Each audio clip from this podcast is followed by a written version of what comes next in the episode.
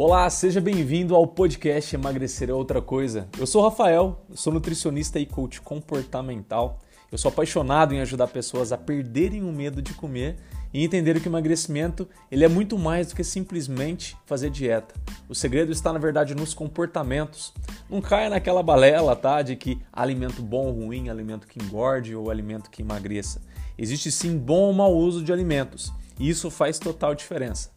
Você sempre irá encontrar aqui nesse podcast assuntos relacionados a você ganhar maior liberdade, maior independência e autonomia alimentar, criando uma maior leveza ao comer e sem neuras alimentares. Então seja muito bem-vindo, que o episódio já vai começar.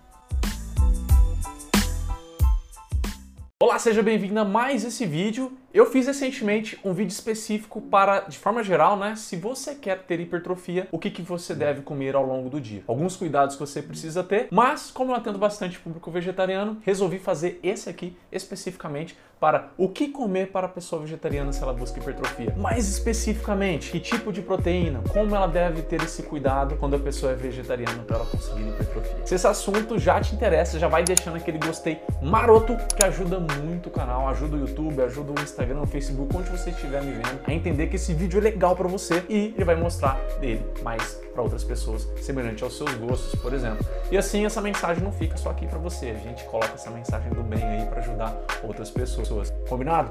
Posso contar com você? Se caiu aqui de balão no canal, não esquece de se inscrever. Se você está me vendo pelas redes sociais, me segue que a gente sempre libera aqui conteúdos para te ajudar. No público vegetariano, sempre eles tendem a comer mais proteínas das fontes de leguminosas. Leguminosas são soja, feijão, lentilha, ervilha, grão de bico, amendoim também é. Esse grupo dos alimentos aí, normalmente eles são bastante bastante proteicos e, mas tem um de detalhe importante, que eles trazem bastante carboidrato. Então, normalmente, quem migra para a alimentação vegetariana sem ter um controle, essas pessoas tendem até a ganhar peso. Por elas comer mais dessas fontes, elas acabam exagerando nos carboidratos ao longo do dia. Não são todos, mas já cansei de ver gente assim. O detalhe muito importante aqui é você mesclar as fontes de proteínas, tá? Vegetariano, vegano que esteja me assistindo, ou que está pensando em ser, né? Está cogitando em diminuir carne, migrar para esse tipo de alimentação. O que é importante é a gente lembrar?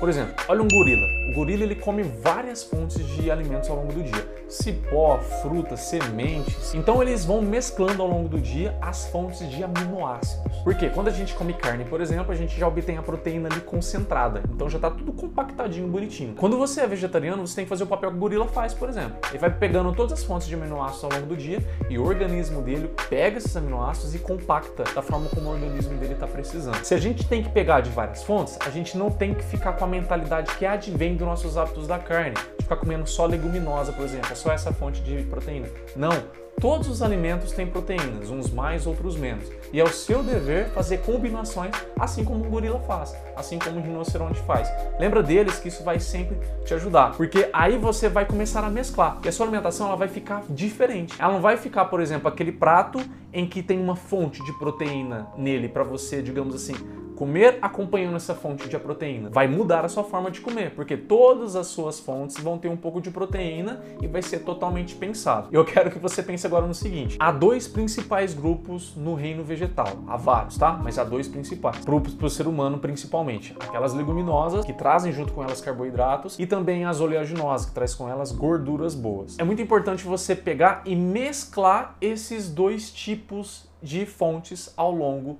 do seu dia. As sementes também, por exemplo, como por exemplo a semente de linhaça, que ela tem um pouco de gordura também, a chia é semelhante, a quinoa é semelhante, tem também o gergelim, tem também a semente de abóbora, tem também semente de girassol e por aí vai. Todos esses grupos principais, ou as sementes oleaginosas e as leguminosas, você vai precisar sempre fazer uma mescla entre elas de uma forma igual, quase aí, digamos, ao longo do seu dia. Assim você não vai exagerar em carboidrato, e assim você não vai exagerar em gordura, e você vai conseguir obter um equilíbrio maior. Rafael, mas fica um pouco confuso, me fala quantidades. Não tem como eu te falar quantidades, porque vai depender de cada caso, do seu peso, do seu histórico, do seu objetivo, das suas dificuldades e por aí vai. O que eu posso te falar aqui é que você tem que pegar esse equilíbrio entre esses três principais grupos. Então, sementes, leguminosas, oleaginosas, você mescla entre elas. Há também os cereais, alguns alimentos aí como trigo, aveia. Mas entenda, como eu falei, como um rinoceronte, como um gorila, você tem que ir mesclando as fontes de proteínas, combinando elas. Outros exemplos que você pode pegar, os próprios cogumelos, cogumelos como shiitake, shimeji, você pode usar também. Tá, alguns legumes têm uma quantidade interessante também de proteínas, como por exemplo brócolis, couve-flor, esses mais fibrosinhos têm sempre um pouquinho mais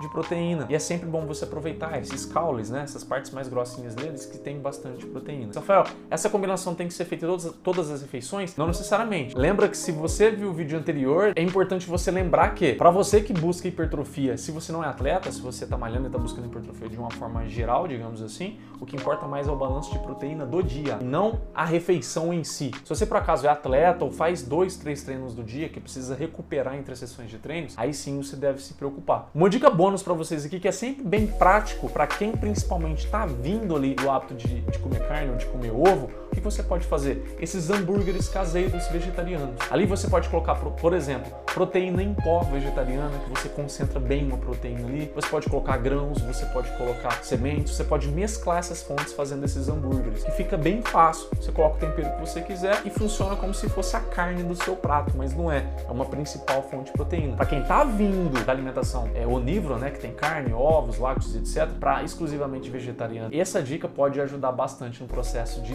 transição. Se esse vídeo te ajudou, não esquece de deixar seu gostei e não esquece de se inscrever. Eu sempre vou trazer aqui semanalmente vídeos novos para você. Obrigado pela atenção e eu vejo você no próximo vídeo. Até lá! E então, o que você achou do episódio que acabou de ouvir? Eu tenho uma boa notícia que de onde esse veio tem muito mais. O que eu te peço agora é que da loja onde você estiver me ouvindo, não esqueça de deixar o seu feedback, as suas estrelas, para que assim eu saiba o que melhor te agrada e possa trazer cada vez mais conteúdo aqui para você. Eu vejo você no próximo episódio. Até lá.